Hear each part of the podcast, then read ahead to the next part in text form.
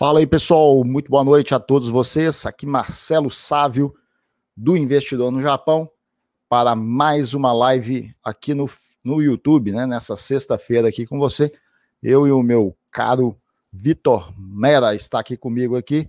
Seja muito bem-vindo, você que está aqui nos acompanhando ou que irá nos acompanhar aí posteriormente.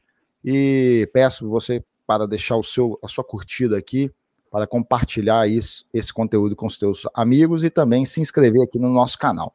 Não é isso mesmo, Vitor? Tudo bom? Tudo bem, Marcelo? Boa noite, eu sou o Vitor Mera, estamos aí mais um resumo da semana. Né? Vamos ver o que está acontecendo aí de interessante para o investidor, principalmente aí para nós brasileiros que estamos vivendo no Japão aí. A gente tem algumas notícias que são relevantes e importantes da gente, da gente pontuar aí o que aconteceu essa semana, não é verdade? É isso aí, é isso aí. Hoje, essa, essa semana tem um conjunto de notícias aqui que tem uma linha transversalizadora nelas aí, né? Que é o risco China, correto? O risco China, né? Que é algo que a gente tem que sempre ficar atento, sobretudo morando aqui, residindo aqui na Ásia.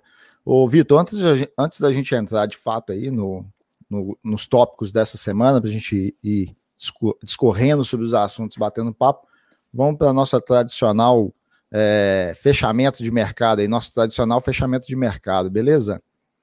Vamos lá então, colocando na tela aqui os principais índices que são aqui importantes para nós brasileiros residentes no Japão, seja o brasileiro investidor aqui de fato no mercado local ou brasileiro aí que eventualmente faz aí o teu envio de recursos para fazer investimento no Brasil, né?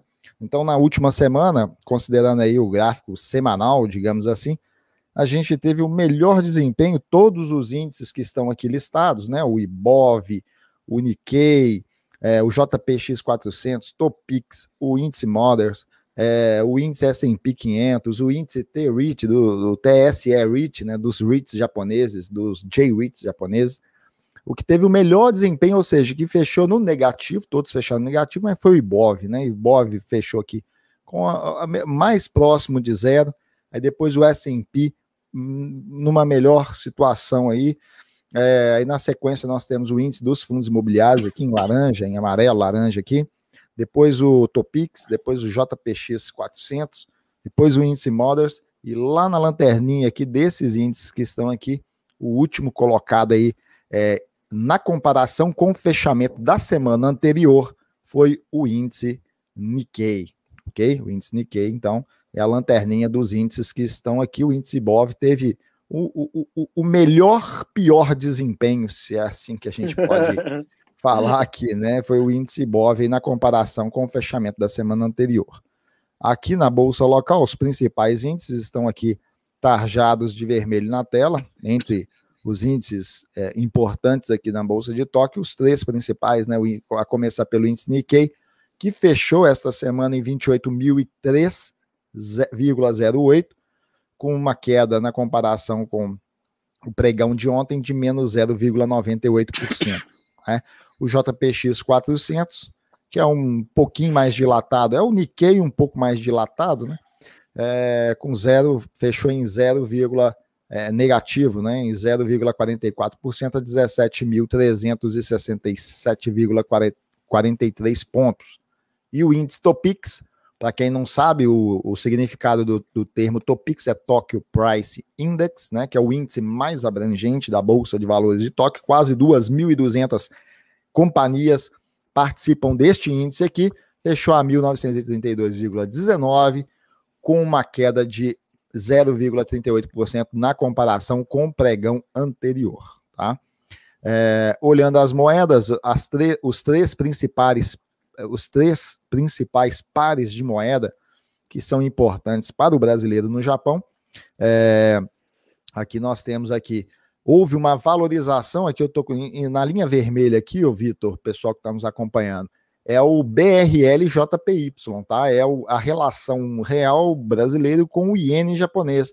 O real teve uma valorização, né, na comparação com a semana anterior, com o fechamento Sim. da semana anterior, nos últimos sete dias, aliás, né? Porque o mercado de câmbio ainda não está fechado. O mercado de câmbio ele fecha amanhã, aqui, horário de Tóquio, amanhã de manhã, né? Mas na comparação com há sete dias atrás, é, a gente teve uma valorização aí do real em relação ao iene em 3,09.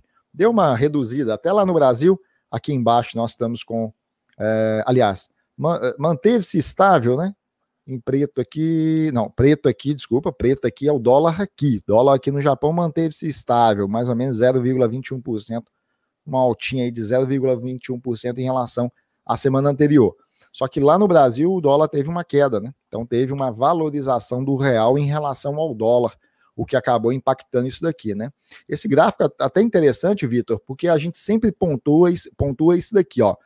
A relação BRL-JPY, que é a linha vermelha aqui, nada mais é, na verdade, do que a cotação do dólar aqui, linha preta, dividida pela cotação do dólar lá no Brasil, linha azul aqui embaixo. Então, ela é um resultado da divisão dólar aqui dividido pelo dólar lá. Aí você pode perceber isso aqui, que o dólar aqui se manteve estável. Como teve a queda do dólar no Brasil, aí o que aconteceu? O real em relação ao iene japonês se valorizou. Subiu Sim, aí. Então, essa é a relação prestar, que a gente tem. Prestar atenção no gráfico, Marcelo, você Sim. percebe que ele é praticamente um espelhamento, né? O ponto aonde, aonde tem a baixa no gráfico em vermelho, ele tem a alta no gráfico em azul, e é bem isso. proporcional, né? Então, assim, as pessoas é. conseguem acompanhar isso bem visualmente, né? É. Esse espelhamento só é nítido, Vitor, porque o dólar aqui se manteve estável, né? Porque se Sim. ele tivesse também tido, não teria esse espelhamento. Mas a relação é essa. Toda vez que você olha o, o, o real em relação ao iene japonês e vice-versa, é, é, o resultado da divisão. No caso, BRL-JPY é o resultado da divisão aqui, grosso modo, né? Dólar lá, divi... aliás, dólar aqui dividido pelo dólar lá no Brasil. Qual que é o, o resultado, qual que é o quociente dessa divisão?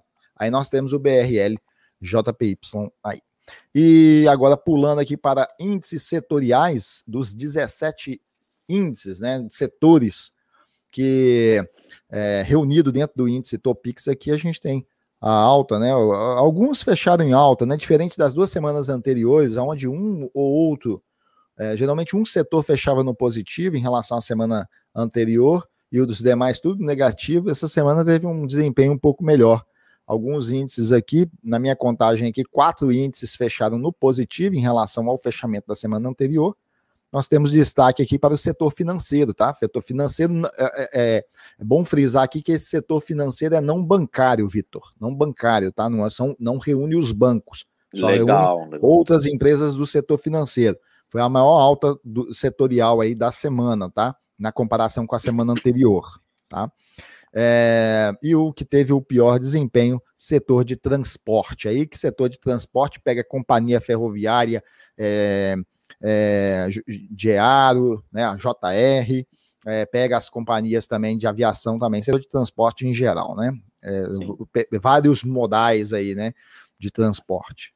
Acho Beleza? Que a gente pode atribuir, Marcelo, não Sim. a responsabilidade total, mas a gente tem situações aí de estados de emergência em alguns lugares que faz Sim. com que circulação de pessoas né, e companhias, trens diminuam, embora a gente tenha aí a Olimpíada com um fluxo grande, mas não necessariamente em companhias japonesas. É, isso acho que pode contribuir. E como você uhum. pontuou, fato inédito aí nessa nossa terceira semana de live, a gente ter mais de um setor positivo. Fechando né? no positivo, exatamente. Então, o pessoal que está nos acompanhando, são 17 setores principais, tá? Depois nós temos outros os subsetores, né, a ramificação desses setores, aí são mais 33 subsetores aí, mas esses são os principais aí dentro do índice Topix, né? Então vai desde é, do setor automotivo, do setor bancário, setor de química, e aí vai construção, elétrica, energia renovável, financeiro, alimento, é, tecnologia de informação, maquinário, farmácia, é, é power e gás, né, é, é, força e, e gás, podemos dizer assim. Depois, é, varejo, é, real estate, que é imobiliário, setor de ferro, né, steel, transporte e, e, trading, né, comércio, assim, varejistas, né. Então, nós temos esses setores aí na bolsa local. Beleza? Voltando aqui para nós, aí. Agora é a parte bonita da live, nossa. Agora nossa, ficou muito melhor. Nossa né? fisionomia. Mas é isso aí. Ô, Vitor, só dar boa noite para o pessoal que está nos acompanhando aqui um pessoal já, nossa audiência aqui, pessoal que eventualmente vai entrar posteriormente ou assistir depois aqui de encerrada a live. Seja muito bem-vindo aqui, inscreva-se no nosso canal, dá o seu curtir aqui, deixa o seu curtir e faça seu comentário, envia a tua dúvida aqui, que na medida do possível a gente vai estar tá, é, respondendo, né não, Vitor? Isso mesmo, Marcelo. É importante a gente sempre frisar que os Sim. índices que a gente passa, a gente são os índices fundamentais de maior relevância para nós, né, que estão ligados a nós, Japão, Estados Unidos, Brasil. Uhum. Lembrando sempre da característica do nosso fuso horário. A gente está falando do horário de Tóquio, sexta-feira à noite. Isso. Então a gente ainda tem um mercado funcionando nos Estados Unidos, no Brasil. No Brasil. E que, e que tem coisa acontecendo ainda, né, Marcelo? A gente às vezes, inclusive, é. já aconteceu aqui na live da gente dar notícia com coisas que tinham acabado de acontecer. Exatamente, igual no caso do índice aqui, foi até bom você falar que eu sempre menciono e hoje não mencionei, né? Que a gente traz para comparação aqui para o fechamento semanal, na comparação com o que fechou na semana anterior, para ver qual foi o desempenho, né? Então é bom sempre pontuar que o verdinho aqui é o Ibov e o vermelhinho aqui é S&P 500, são dois mercados que, embora a gente traz para comparação aqui, eh, as duas bolsas e esses dois índices de bolsa aqui, eles ainda não fecharam, né? Tem mais a sexta-feira ainda para acontecer aí nos dois países, nesses dois mercados. Já os demais aqui abaixo aqui são os índices locais. Eles já estamos aqui com as 9h14, mercado fechado às 6 horas praticamente aí de mercado fechado aqui no Japão, fecha às 3 o mercado à vista. Não é não, Vitor? Isso mesmo, Marcelo. É, Marcelo, teve umas notícias essa semana sobre Sim. o risco China. Acho que para a gente que está aqui no, no Japão é importantíssimo. É porque a gente tem, tem um impacto muito grande é, com relação a esses movimentos.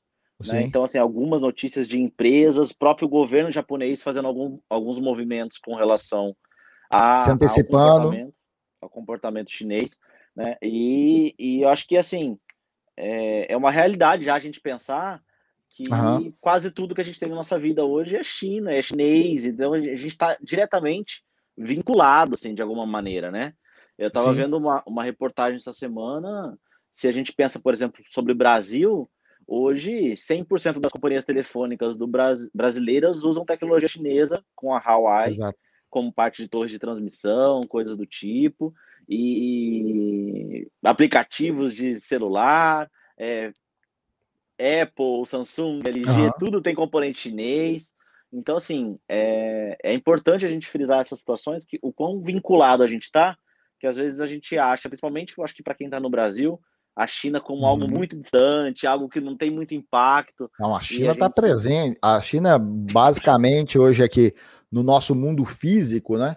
É, e de certo modo, até no mundo imaterial, como você disse, a China é praticamente meio que onipresente, né? Porque está fisicamente através de produtos e imaterialmente, digamos assim, através dessas tecnologias aí, né? Tecno... jogos, por exemplo, né? Você pega TikTok, hoje é uma febre Sim. no mundo aí, é, a transmissão é disso, digamos assim, é, é, é, imaterial, né? Então a China está atuante, bem presente aí mundo afora. É, então, a gente teve, inclusive, Marcelo, é, a uhum. Soft, a gente citou aqui numas lives semanas passadas, que a Soft estava com um projeto aí de fazer expansão, de expansão por dia, uma aquisição por dia, ou seja, já tem um perfil para isso. Uhum. E a gente tem um comentário de um diretor financeiro da Soft dizendo que, mesmo no caso de China, é preciso gerenciar o risco país, ou seja, o risco que o país pode oferecer. Então a gente tem a China fazendo isso, a gente uhum. tem a situação com a Uniqlo agora, que é uma, né, uma empresa grande de confecção, de com confecção. risco, com, com risco não, né? Mas assim, com uma preocupação em preservar a imagem por conta de algumas denúncias na China de trabalhos escravos, é, trabalhos contra direitos humanos. É, então envolve a China diretamente. Sim, sim. A, a Fujifilm também, que estava trabalhando na fabricação de um medicamento, já alertou autoridades com relação a um risco da China requerer patente sobre o remédio, um remédio para um gripe a princípio. Um braço armado, na verdade, um braço armado não, um braço do exército chinês, né? Um braço de pesquisa e de desenvolvimento. Risco, risco militar, risco militar. Risco militar. É, né? de um braço dentro do exército chinês que é focado no lance aí de pesquisa e desenvolvimento de medicamento, reivindicar a patente do, do medicamento, aquele avigano. Sim, que a princípio é um medicamento para gripe, mas que eles podem é, usar como tratamento para Covid-19. Então, assim, eles tão, já estão na iminência de então, assim, antecipando que isso possa, possa acontecer, né? A gente hum. tem viagens aí de diplomata japonês para América Central para fazer um trabalho aí junto com, com os Estados Unidos para poder ajudar os Estados Unidos a neutralizar a influência que a China tem num território sim. muito próximo, próximo da América, né? Que é Cuba, né? Teve... Cuba. Sim, principalmente. O pau tá né? quebrando né? lá, né? Depois de muito, quer dizer, já são 60, 62 anos, né? Desde a Revolução Russa, que Fidel e irmão e Che Guevara e, e companhia. Companhia Limitada. Esqueci o nome da serra lá, era uma, é uma serra, é, esqueci o nome, fugiu agora aqui eles estavam concentrados lá, eles tomaram o, o, o, poder lá na mão de hum. Fulgêncio Batista, aí eu lembro. É, aí eles tomaram o poder e tal, e estabeleceram aí o que a gente conhece, né, da ditadura cubana e tal, Sim. já há 62 anos. Aí o Fidel é, entregou o bastão para o irmão dele, o Raul Castro, morreu um tempo atrás aí, o Raul tá ainda parece que é ele quem dita as ordens ali, né? Dita as ordens. É, Cuba se sobressaía muito bem quando fluía o dinheiro da antiga União Soviética, que caiu também esse ano faz 30 anos, né? Foi em 1991 que caiu a União Soviética. É. Aí o Raul Castro, que aí tem o, o, o Dias Canel, né? Que é o presidente lá da, de Cuba lá, mas parece que é tipo um poste, né? Um poste lá. E quem ainda coordena, é. controla a polícia política é o é o, o Raul Castro. O Raul, irmão do um, é, Raul Castro. Um, um cone Isso. controla mais Cuba do que ele, né? Isso. Agora, você citou a movimentação do, do diplomata, do Motegi, né, que é o ministro de Relações Exteriores do Japão, é justamente é para se antecipar com a proposta de levar infraestrutura. O receio é sempre fortalecer, acabar fortalecendo essas ditaduras ou, ou colocando panos quentes e acabar com aquela revolução, ela só serve para consolidar um pouco mais aquela ditadura no poder, porque vai vir a ajuda dos Estados Unidos, eventualmente venha, né, uma ajuda meio ali camuflada, ou, vem, ou não vem diretamente via Estados Unidos por conta do, do, do embargo e tal, mas vem por parte de aliados dos Estados Unidos. Eles Eu acho fazem que mais aquele... uma situação, acho que mais uma situação de aliados mesmo. A gente teve uma reunião aí com a Merkel, a, a alemã, que teve uhum. na Casa Branca nos Estados Unidos agora, semana que passou é, em uma reunião com, o presidente americano, inclusive, eles citam claramente que eles, que eles entendem que a China é uma ameaça para a democracia. Então, assim, eu não vejo muito um movimento partindo desses países, né, Estados Unidos como referência mundial, Alemanha uhum. como referência europeia, mas eu vejo claramente esses países articulando para que aliados menos significativos no cenário, digamos assim, Sim. como o Japão, por exemplo, é, de poder atuar nessa diplomacia, sabe? Sim, sim. É, é, porque a, o receio é a China abraçar, né?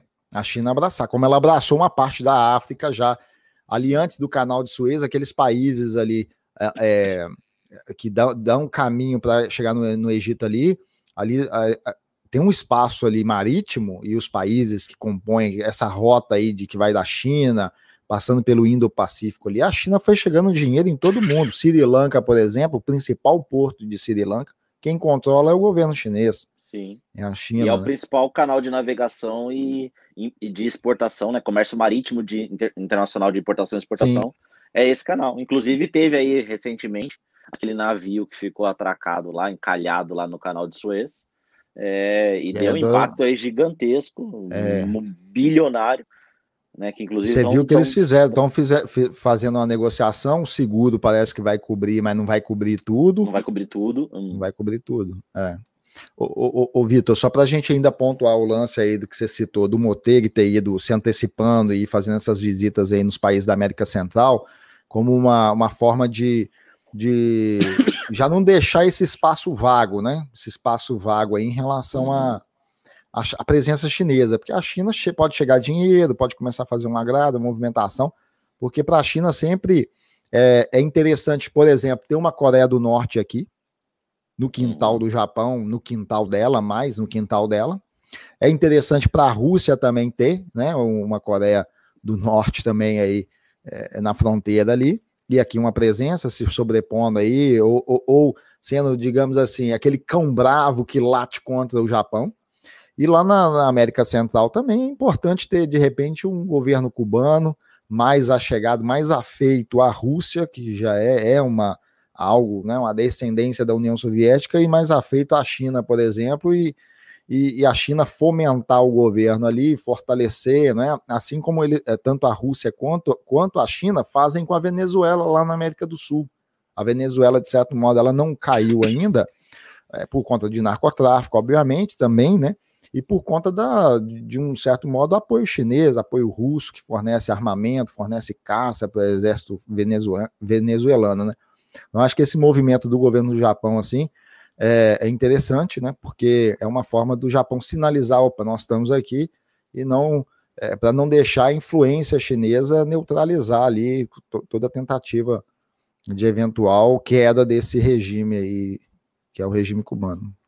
É, Cuba é, sim, geograficamente importante para o governo sim. chinês e russo, né? É, a história mostra isso, a gente tem a Guerra Fria, que mostra o quão Cuba foi importante nesse processo, né? Sim. Então é, é, um ponto muito estratégico, assim, ele tá, ele é, Cuba é para os Estados Unidos o que a Coreia do Norte aqui é para o Japão, assim, é o, o, foco do, do bravo que late, que, que se arrisca, que põe a cara, mas que tem o irmão mais velho para proteger, né?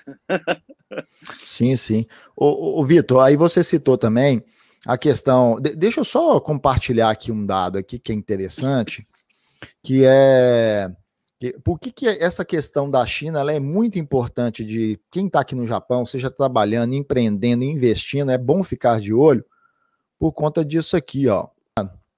Ainda não abriu. Abriu. Uhum. A China, a China é o maior parceiro comercial do Japão, né?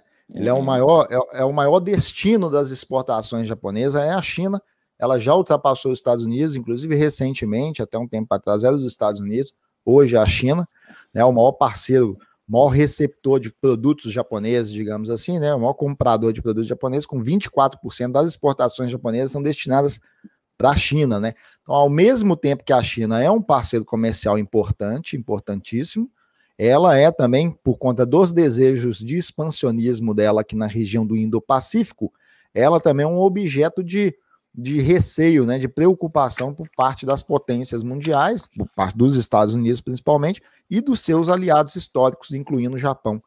Por exemplo, quando a gente olha aqui é, a importação, os países importadores que mais importam para o Japão, atualizando aqui, opa, coloquei países, eu coloquei produtos. Os países mais importadores para o Japão, do mesmo modo, ó, o Japão importa 27% das importações do Japão vem da China, né? Então a gente tem essa questão aí com a China aí, ela é um importante aliado, é o principal aliado econômico do Japão e tem que ficar sempre atento em relação a isso aí.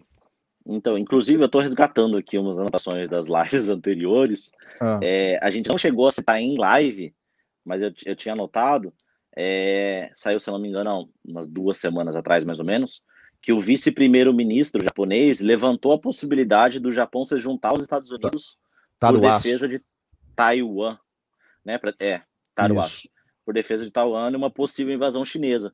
Então, assim, a gente não citou lá atrás, mas a gente já está vendo aí algumas movimentações nesse sentido. E, uhum e vai né, de encontro aí com o que você está tá levantando e falando também, Marcelo. Assim. É, Marcelo, uma pergunta que eu acho que é interessante. Assim. Uhum. A gente está falando aí sobre a, a importância da China para a gente que está no Japão. Um quarto uhum. das exportações japonesas aí são da China, né?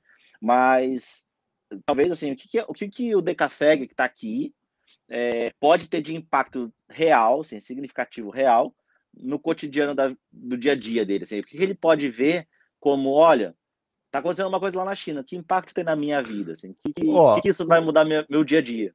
O que eu vejo assim de mais significativo, porque a gente tem essa questão, embora a gente tenha esses desejos expansionistas da China, e é uma é, é, é objeto de, de, preocupação, tensão também na região, a gente tem essa parte econômica também. Né? Então a China, por outro lado, ela depende também do, do seu comércio com o Japão e tal. Então acredito que ela não vá fazer determinados movimentos mais macro, assim, a fim de conturbar essa relação comercial. E a relação comercial é importante porque tem a ver com cadeia de produção, com demanda de produtos e, e tem a ver com, com o brasileiro no Japão, que a sua maioria está inserida aí na, no setor industrial, né, na, nas linhas de produções diversas aí, sobretudo de mercado indústria de exportação ok? Mas a gente tem algumas coisas pontuais aí que chama mais atenção, que pode ser, dependendo do setor que aí o brasileiro no Japão trabalha, pode, pode criar aí uma certa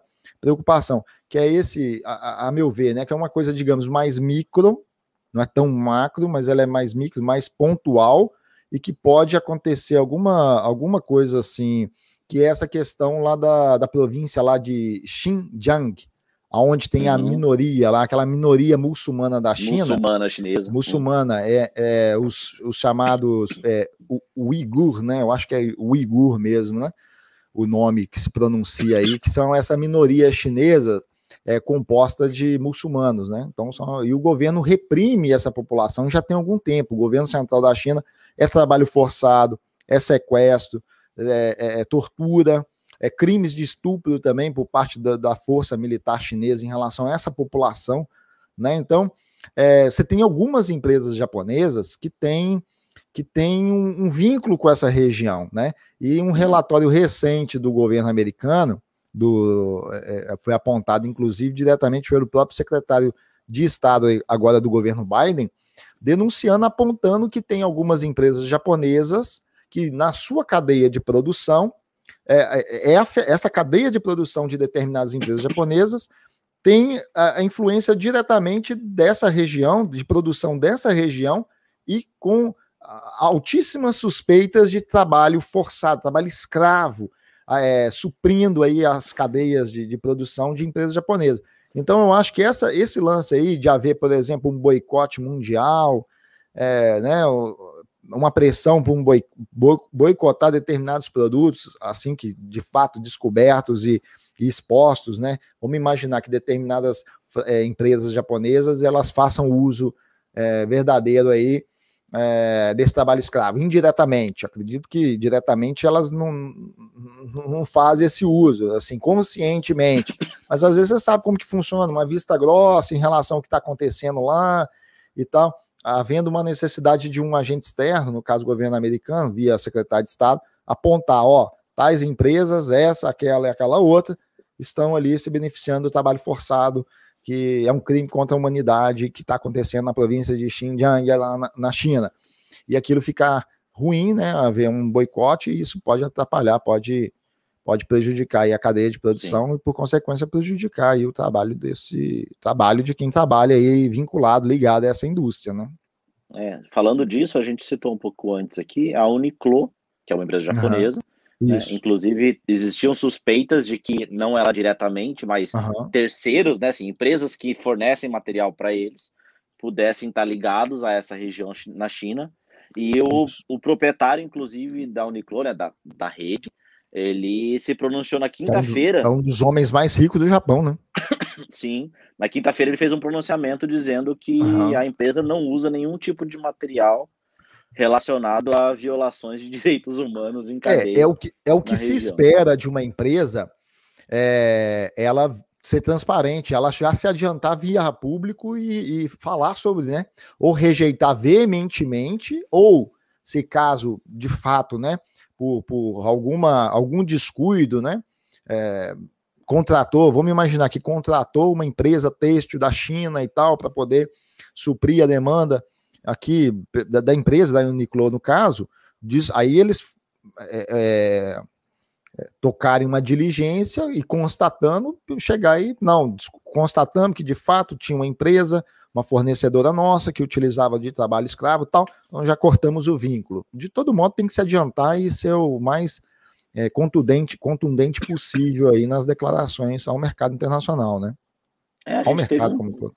A gente teve uma notícia aí num passado não muito distante do Quasara, com um problema similar né? Sim. E que teve uma repercussão bem grande aí. Eu acho que é, é mais ou menos um, é um problema recorrente, né, Marcelo? É, já teve casos, ah, eu, mais ou menos uma década atrás, ou talvez até mais do que isso, foi forte, uma repercussão forte. Marcas aí europeias também, como Zara e demais, né? Calvin Klein, uma série de marcas aí de, de renome internacional, é, utilizando de trabalho infantil em Bangladesh, no caso, né? Que hum. também no Sudeste Asiático. Então, esses casos aí são bastante recorrentes, né?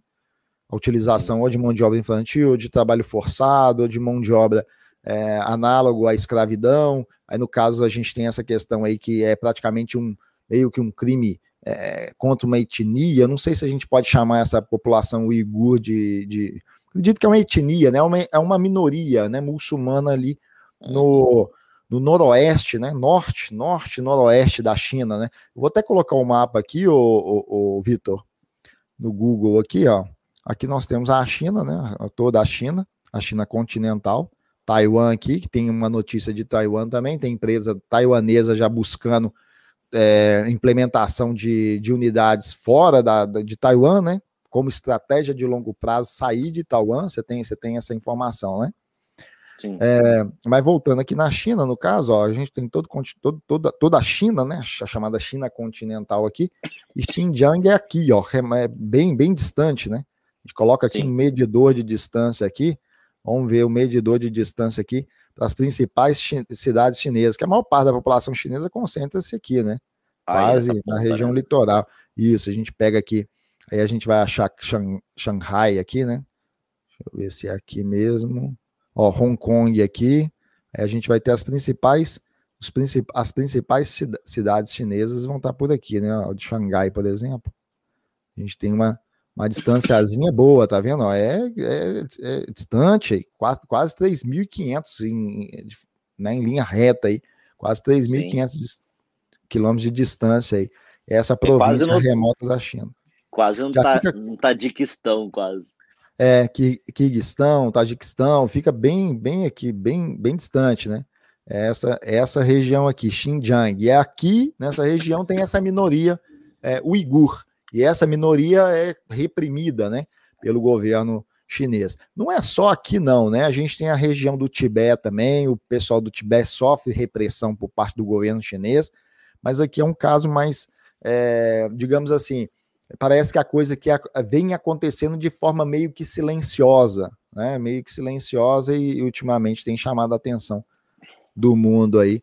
Essa população aqui, essa etnia, né? Essa minoria que vive aqui nessa província, de certo modo, sendo tratada com bastante, com bastante opressão por parte do governo chinês, né? Sim. Marcelo, eu queria aproveitar Sim. aqui, ó, dar boa noite uhum. para o pessoal, para nossa audiência. Isso. Cibele Viviane, boa noite. Graziele Carvalho, boa noite. Shoji Okuyama, boa noite. O Jorginho. Cozinha Inteligente é no Japão, boa pergunta, Vitor, obrigada. Isso. Cozinha Inteligente no Japão, boa noite. Muito esclarecedora a resposta, Marcelo. Seria bom se a maioria dos brasileiros no Japão ficassem atentos a essas notícias, as quais de fato irão afetá-los indiretamente. Obrigado, Cozinha Inteligente no Japão. É, Felipe isso. Orita, boa noite. Ricardo Aoki, boa noite. É isso aí, meus caros. Felipe, Ricardo, Xode, é, Grazi, Cibele, Cozinha Inteligente aqui com a gente aqui. Muito obrigado aí pela participação na nossa live.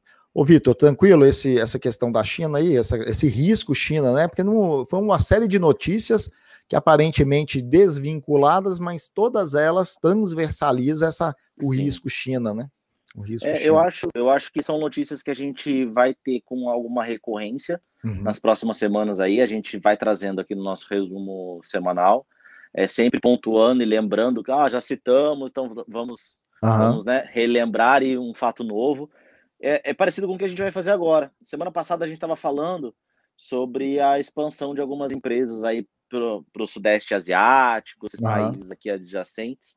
E a gente teve essa semana a notícia de mais uma empresa japonesa, é, Chiyoda, uma empresa de engenharia uhum. e construção, fazendo um, um, contrato aí estimado em 2,7 bilhões de dólares para a uhum. construção uhum. de uma usina de fundição de cobre na Indonésia, é, para poder desenvolver equipamento para veículo elétrico.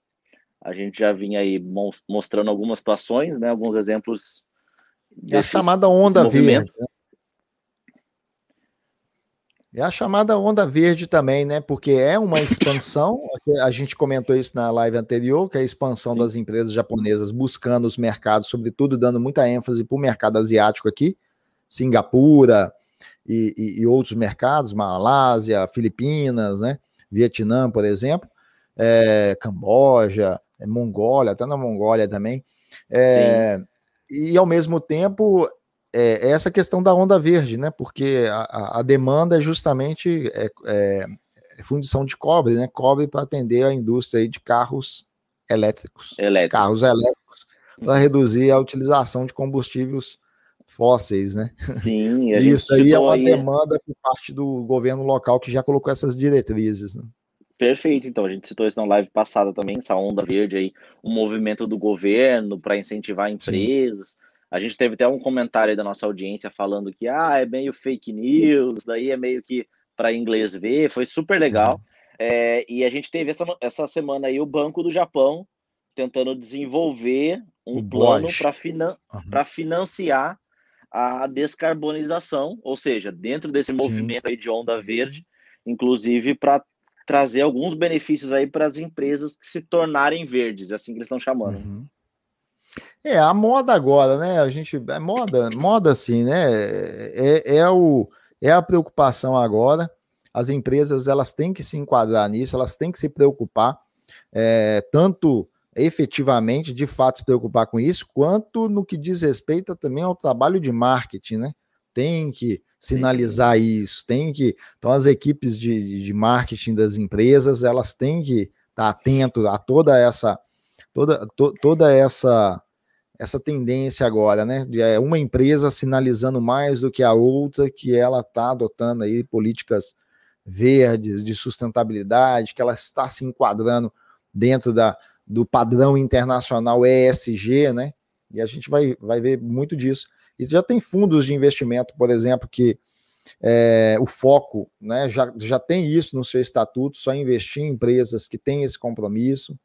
E aí a gente tem essa, os bancos, né? É, no caso do Banco Central, já, tem, já demos outra notícia também aí de outros de outras empresas, a BlackRock, por exemplo, na semana passada, Sim. a gente tinha falado sobre isso, né? Que ela criou Sim. um fundo focado justamente nessa questão do desenvolvimento verde, né? É, para fomentar a infraestrutura em países emergentes, países subdesenvolvidos também, mas o foco é infraestrutura é, é para fomentar ainda mais a, a, essa questão do verde aí, né? Essa onda verde, né? Sustentabilidade e tal. E agora é. é. essa notícia do Banco do, do Japão. Hein? Sim. Marcelo, também ó, chegou aqui agora Keller Suzuki, boa noite. O Keller, Keller, Keller Suzuki está com a gente. Keller aqui. Suzuki também dizendo aqui, ó, muito bom essas lives. Valeu, é, obrigado aí, Keller. Lourdes Miranda, buenas noches. Maristela, aí, boa noite. É, Maria Tereza. Maria Tereza. Maria Tereza, Maria Tereza deu. Boa noite, Maria Tereza, tudo bom? Boa noite aí todos, a todos que estão nos acompanhando aí. O Vitor, pode, pode seguir. Marcelo, estamos aproveitando esse intervalinho aí, pedir para o pessoal que está acompanhando, se tiver pergunta, alguma coisa, colocar aqui para gente. Aproveita para poder compartilhar também a nossa live. Né? Assim, a, a Cozinha Inteligente no Japão aí diz que seria muito bom se as pessoas pudessem né, a maioria dos brasileiros pudessem ver e entender um pouco dessas, uhum. dessas situações. Então ajuda aí, compartilha com o pessoal, fala para o pessoal aí, tá sempre participando com a gente. É importante e, e, a interação também para a gente poder ir batendo um papo, né? Isso aqui nada mais é que um bate-papo. Sim, sim.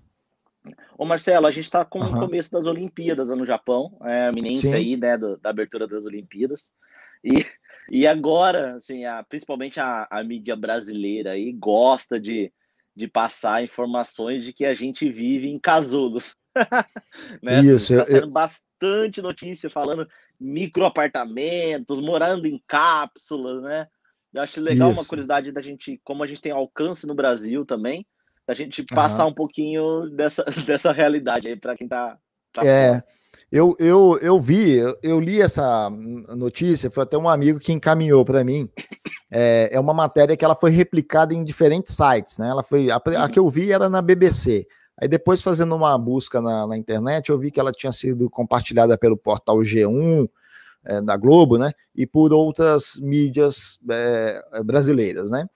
É, a matéria em si, elas não citam que, pelo menos as que eu li, né? Elas não citam a questão assim da, de isso ser um padrão no Japão, tá? Uhum. Eu escrevi até um texto em cima dessa da, da crítica em relação à opinião de quem lê esse tipo de notícia. Porque isso é bem verdade, né? Então agora é época de Olimpíadas, a Olimpíadas já está em vias de, de, de iniciar, então tem sempre uma cobertura, né? Porque as imprensas internacionais mandam aí os seus, os seus enviados né, para o Japão e tal. O pessoal faz uma, aproveita por tabela para fazer ali um, uma curiosidade sobre o Japão, né? E essa matéria era justamente essa aí. A vida, a vida nos micro apartamentos de 9 metros quadrados em Tóquio, né? Então você tinha essa, essa matéria aí. Aí o que chama atenção, o que chama atenção é que o pessoal que lê essas notícias, embora a notícia não está falando que isso é padrão no Japão, que todo uhum. mundo no Japão vive assim e tal, mas o pessoal que lê tem essa dificuldade. Aí por associar, por é, Japão, país pequeno, lá eles aproveitam bem tudo, tá? Ah, então todo mundo deve morar.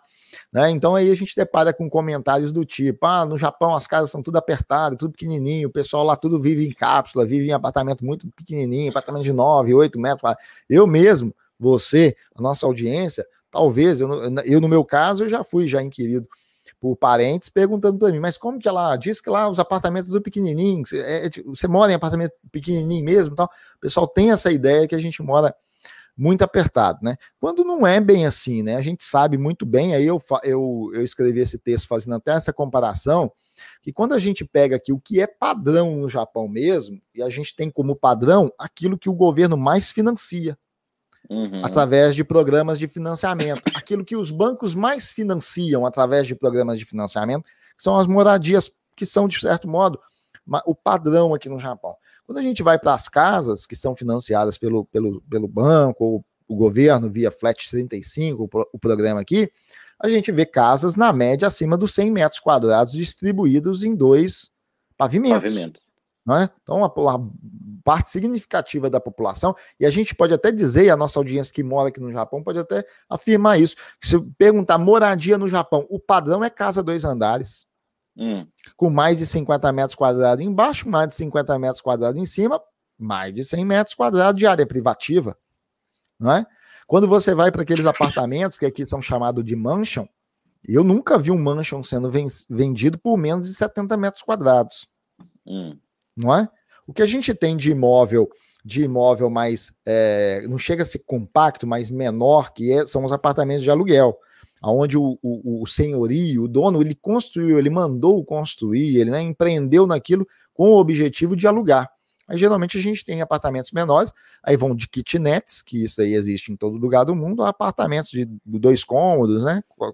Dois quartos, ou um quarto, sala, cozinha, e banheiro, que geralmente gira em torno dos 40 metros quadrados aí. Mas o padrão, padrão mesmo aqui no Japão, são casas, dois andares, e que tem mais de 100 metros quadrados de área, de área privativa, né? E eu fiz até a comparação, ô Vitor, que no Brasil agora, quando a gente pega, então, qual que é o padrão hoje no Brasil do governo financiar, de ter programa de governo, de ter é, crédito casa, bancário minha financiando. Minha casa, minha vida, minha casa verde e amarela, agora minha casa verde e hum. amarela. Se você abre um site de uma MRV, por exemplo, que é a maior construtora para atender a demanda da população classe eh, D, eh, classe C e D do Brasil, que é a maior parte da população brasileira, você não acha apartamento lá grande, quer dizer, pode achar um ou outro, mas na sua maioria, a maior parte dos apartamentos no site da, da MRV ou outros sites que atende essa população são apartamentos de 44 metros quadrados de área total. A área total, sabe o que é? É a área privativa, que é a área do apartamento, incluindo a parede. Quando você junta uhum. todas as paredes, você tem também ali um, a metragem quadrada ali que ocupa na base né, do, do, do imóvel.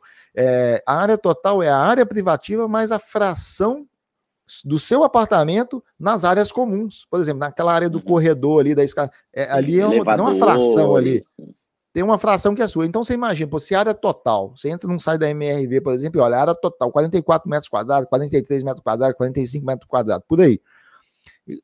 Se você olhar a área, a área útil, a área útil, que é a área só de, de chão, da onde a vassoura passa, onde o carpete cobre, né, que é a chamada área útil, não dá 40 metros quadrados. E essa tem sido uma realidade. Então, o que a gente vê hoje aqui, se, se for comparar friamente, é no Japão, 23 vezes menor, ou um 23, 23 avos do, terri do território japonês, do, do território brasileiro, brasileiro né? Um 23 avos do território brasileiro, com a, casas no padrão aí dois pavimentos, mais de 100 metros quadrados de área construída. Tá certo que essas casas, a, a, a, ocupação delas num terreno é muito alta, a taxa de ocupação delas num terreno é alta, tá? Aqui você sabe, a gente de fato, aí isso daí é fato, terrenos são menores, então a gente tem uma ocupação maior desses terrenos aqui no Japão. Mas é, é isso que o pessoal, pelo menos quando eu cheguei aqui, até recorrentemente alguém do Brasil me pergunta sobre isso, o pessoal tem essa cisma, ah, no Japão os apartamentos são tudo pequeno e tal, as moradias lá parece que é tudo pequeno, o pessoal vem perguntar para nós. Isso, na verdade, é uma realidade hoje no Brasil. Então, eu Não é uma realidade aqui. Quer dizer, pega... a gente tem os apartamentos pequenos, só, só, só complementando esse raciocínio, a gente tem uh, imóveis pequenos, obviamente, você tem cápsulas, você tem apartamento de 9 metros quadrados, você tem apartamento de 15 metros quadrados, de 20, você tem isso tudo. Mas o padrão mesmo, né, o que é padrão mesmo, onde as famílias residem, o que o governo financia mesmo, né, em programas de financiamento habitacional, são casas, dois andares e mais de 100 metros quadrados de área privativa, né? E no Brasil a gente tem a contramão de cada vez mais reduzindo, né? Reduzindo aí a metragem quadrada é, de área total. O que dirá então da área útil desses apartamentos no Brasil? Pois não, Vitor, desculpa ter te interrompido aí. Não, imagina, eu ia falar exatamente isso, assim, é uma tendência no Brasil hoje, uhum. principalmente em cidades maiores, São Paulo, provavelmente Sim. BH, Rio, são, são apartamentos muito pequenos, principalmente os que são para alugar, assim, é um cenário Sim. muito parecido. O que eu acho sensacional é que talvez é, essa é a minha opinião, nem tenho certeza se é a minha opinião mesmo, é que é o marketing, sabe? Assim, o Japão vende essa ideia, que é um nicho, uhum. né? Mas Sim. gera uma curiosidade, todo mundo que está fora, de se tem a oportunidade, quer saber como é, quer ver, quer estar tá aqui. Eu conheço um monte de estrangeiro que, quando tem a oportunidade de estar no Japão, faz questão de ir para um hotel cápsula, faz questão de dormir uma noite ou entrar lá. Então, assim, você, é já, você mais... já, dormiu? Você já dormiu? Não, eu nunca dormi, não. não Meu, meus, não. Filhos já, meus filhos já foram. Meus filhos já dormiram é, em ocasiões que eles tinham que pegar voo para em Narita, ia para Narita, aí ficaram numa, numa cápsula é, para poder pegar o voo, né? Hotel, hotel cápsula, na verdade. Né? Mas eu nunca, nunca fiquei, não. É, eu também nunca fiquei, mas sinceramente eu tenho vontade de levar minhas filhas para poder ir lá, deve ser divertido. Cada, assim. cada uma fica no, numa cápsula. Né? Não, tem. Aí eu até enfatizei isso daí, o Vitor, no que eu escrevi, eu enfatizei sobre esse ponto assim. Não é porque um país ele, se, ele tem né, um determinado padrão, estilo de construção, ou ele tem uma expertise naquela alternativa, né, numa, num modelo de moradia alternativa é que aquilo é padrão, né? Porque de repente você pega, ó, no Japão, quando você fala ah, cápsula, hotel cápsula e tal, ah, Japão, né? É, é, apartamentos mais compactos, aquele, aquele apartamento high-tech, né? Há muito tempo atrás, eu nem sonhava em ir para o Japão, eu lembro de um jornalista que morou aqui e ele escreveu um livro, eu só lembro do título do livro, tá? Nem sei se esse livro foi publicado depois mais vezes, que o título do livro era Favelas High-Tech. Ele fazendo, não, ele fazendo, ele, ele explicando como era o Japão, né? Eu, eu, eu não sei detalhar aqui o que, que o livro trata de fato, mas o título chamou a atenção que era favelas high-tech, porque a ideia, aí ele mostrou a foto num programa de entrevista, ele foi que era justamente isso. Quando você olha determinados centros aqui no Japão, metrópoles, né, que tem muito adensamento, de fato você vai ver muita casa, né? Muita casa, aquele emaranhado de casa. Mas são casas é, com uma metragem quadrada maior do que se pensa, né? Embora elas sejam muito, muito grudadinhas por conta dessa questão de espaço. Mesmo os terrenos são menores e a taxa de ocupação em cima de terrenos pequenos elas são altas, essa taxa de ocupação.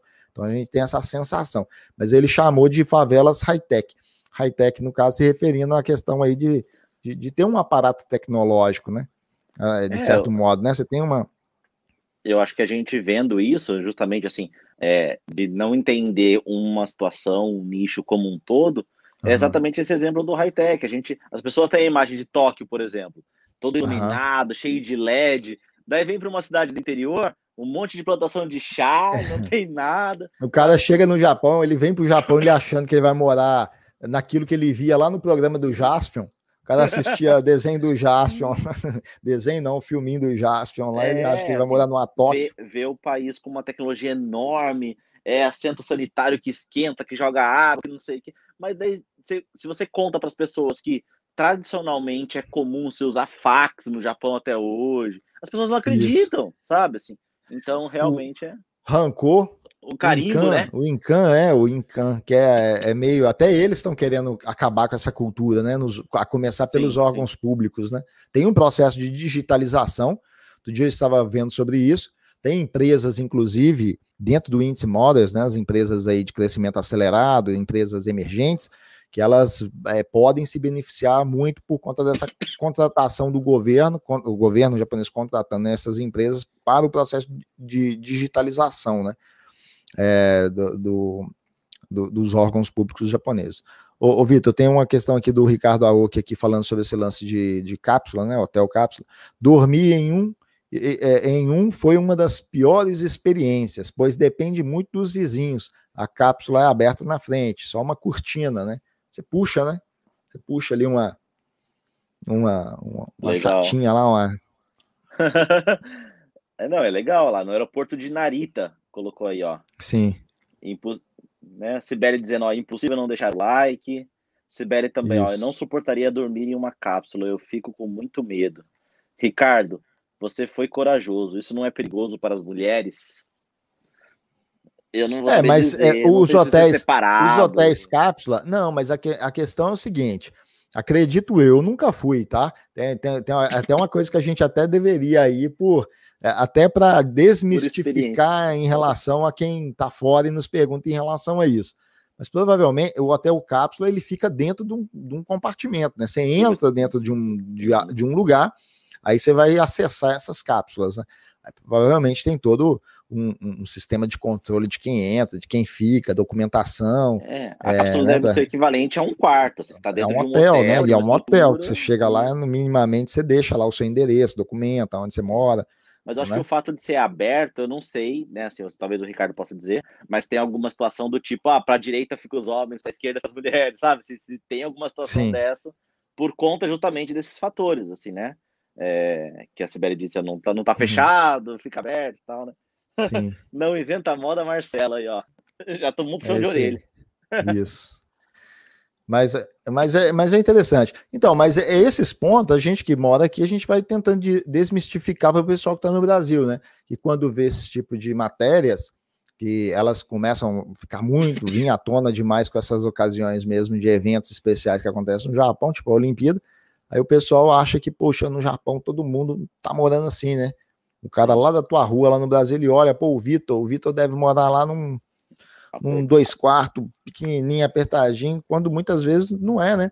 Você pega assim uma, uma parte dos brasileiros que moram em quem é, Kenhei, né, que são os prédios de governo, Sim. os prédios, né, do estado e tal, às vezes são apartamentos grandes, 70, 80, 90 metros quadrados, né, sobretudo os mais antigos, você tem apartamentos muito, muito grandes, até apartamentos vinculados aí a programas de moradia de governo, né?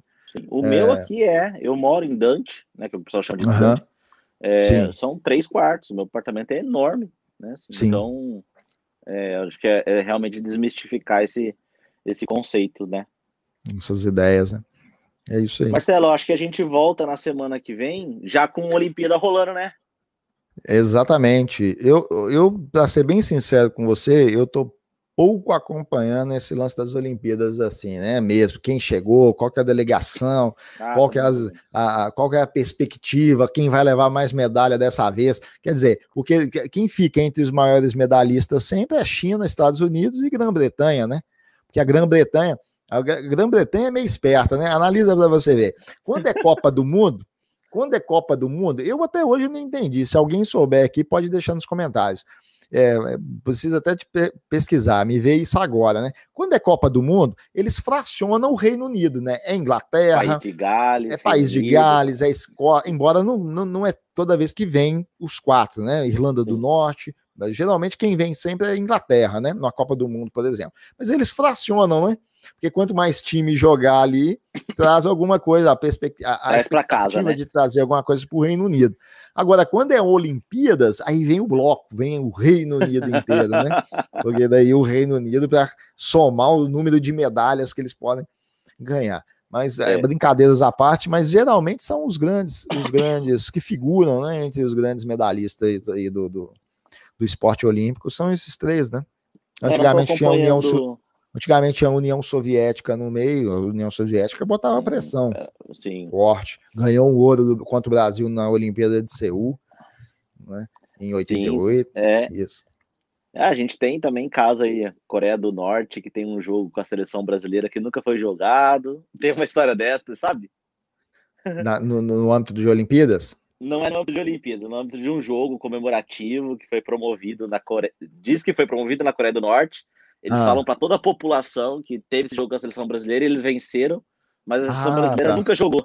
nunca jogou. Esse jogo, né? Porque teve uma vez a seleção brasileira numa das Copas aí, dessas últimas Copas, disputou, né? Contra Sim, disputou. a Coreia do Norte, isso. Não, também não estou acompanhando muito não sobre os jogos, mas eu acho que pode Sim. ser que traga bastante coisa aí para a gente comentar, até nos assuntos relacionados da semana, é, algum uhum. movimento que pode ser que o governo japonês venha trazer nos próximos dias aí por conta de aumento ou diminuição de pandemia. É, acho que vai ter algumas coisas relacionadas aí para a gente trazer nas próximas semanas. Sim, sim, sim. Isso. Estou colocando aqui o, as mensagens do Como Ricardo Aoki aqui, que comentou aqui depois, relacionado ainda aos, aos hotéis cápsulas. Hotéis sim. cápsulas. É isso aí. E ele coloca aqui: Olimpíadas tem muitos países que vêm junto mesmo, né? Vamos formar um, um blocão. Um bloco. É, só, só, falta daqui um, uns anos vir União Europeia. Não vai vir mais né? Itália, vai vir vai América vir mais... do Sul, América do Norte, vir... União Europeia. Se for assim, vamos juntar todo mundo e vir para ganhar mais medalhas, né? Juntar-se aos Estados Unidos da América, por exemplo, que tem o maior medalhista. Será que ele vem de novo? Ele não vem, né? O Michael Phelps. Já Phelps? parou, né? Phelps não parou? Não sei te dizer, nem olhei. Eu acho que ah. não, mas eu não. Se olhei. vier, deve vir mais como aquele cara que vem para apoiar. Sim. É tipo, vem igual o Close, que eles colocam aquele atacante alemão é, que alemão. trouxe ele várias, várias copas para ele poder dar aquele estímulo na galera. É, mas o Michael Phelps é, né, um dos, é o maior medalhista olímpico né, de todos os tempos. Né? Sim. Acumulou medalha demais. Ô, Vitor, mas é isso aí, uma hora é de, né? de bate-papo aqui. Isso. Aqui, ó, o Ricardo atualizando aqui. O Ricardo tá acompanhando a Olimpíada. Ah, Phelps Ricardo, e Bolt. Obrigado. E o Cyan Bolt. O Cyan Bolt também é violento. Eu, eu, eu gostava de, de assistir a, batendo os recordes aí, a corrida. E, Phelps e o jamaicano, né? O Cyan Bolt não, não vem nessa, não. Aí, é, espero que venham, então, novos atletas, né? É, o que eu torço, Vitor, eu acredito que a gente vai ter uma Olimpíada atípica, diferente, sem a presença do público.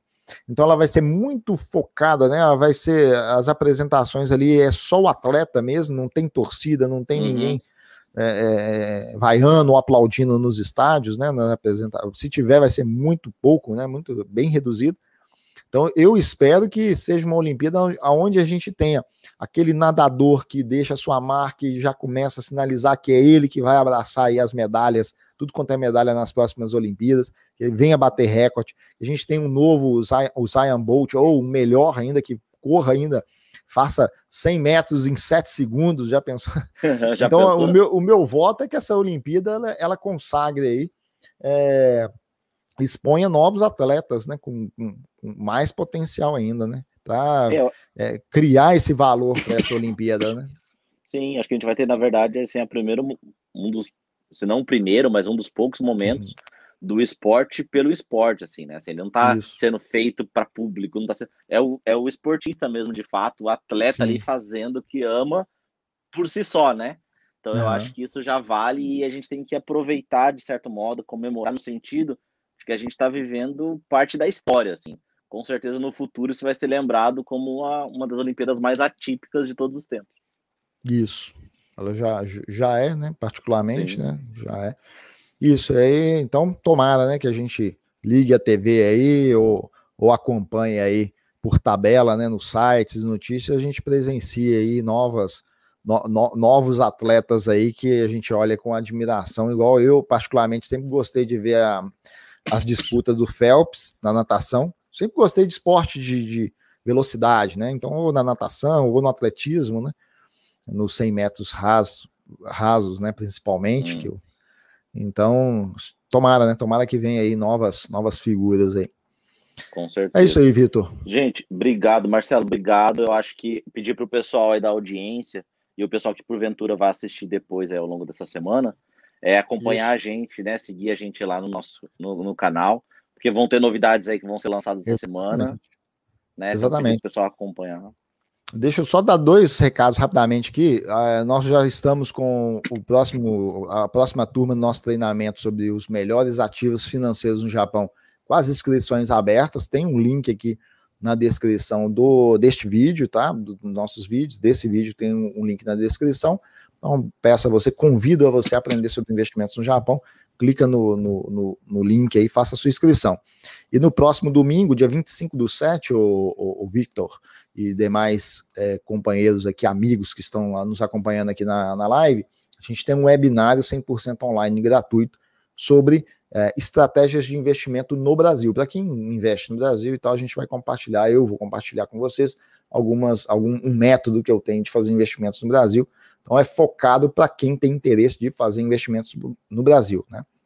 Beleza? É isso aí, recado. Beleza. Era isso. Eu já ia colocar como se você fosse lançar essa semana, já mandou o recado já. Então é isso, gente. Isso, Dia 25 isso. agora, domingo, é, online, é. Esse não tem link aqui, não. É, esse não tem link aqui, não. Então tem que ficar ligado nas nossas redes é, sociais, no Instagram e no, sobretudo no, no, no canal no Telegram, nosso canal no Telegram, e no Facebook, né? No Facebook tem mais facilidade para a gente compartilhar links, porque vai ser, tem que fazer uma inscrição para participar deste webinário. Beleza? É isso aí. Perfeito, é isso. Até a próxima. Até, Até a próxima, próxima pessoal. Muito obrigado, aí pela presença de todos. Vitor, um abraço aí, muito obrigado. Tchau, tchau. tchau, tchau.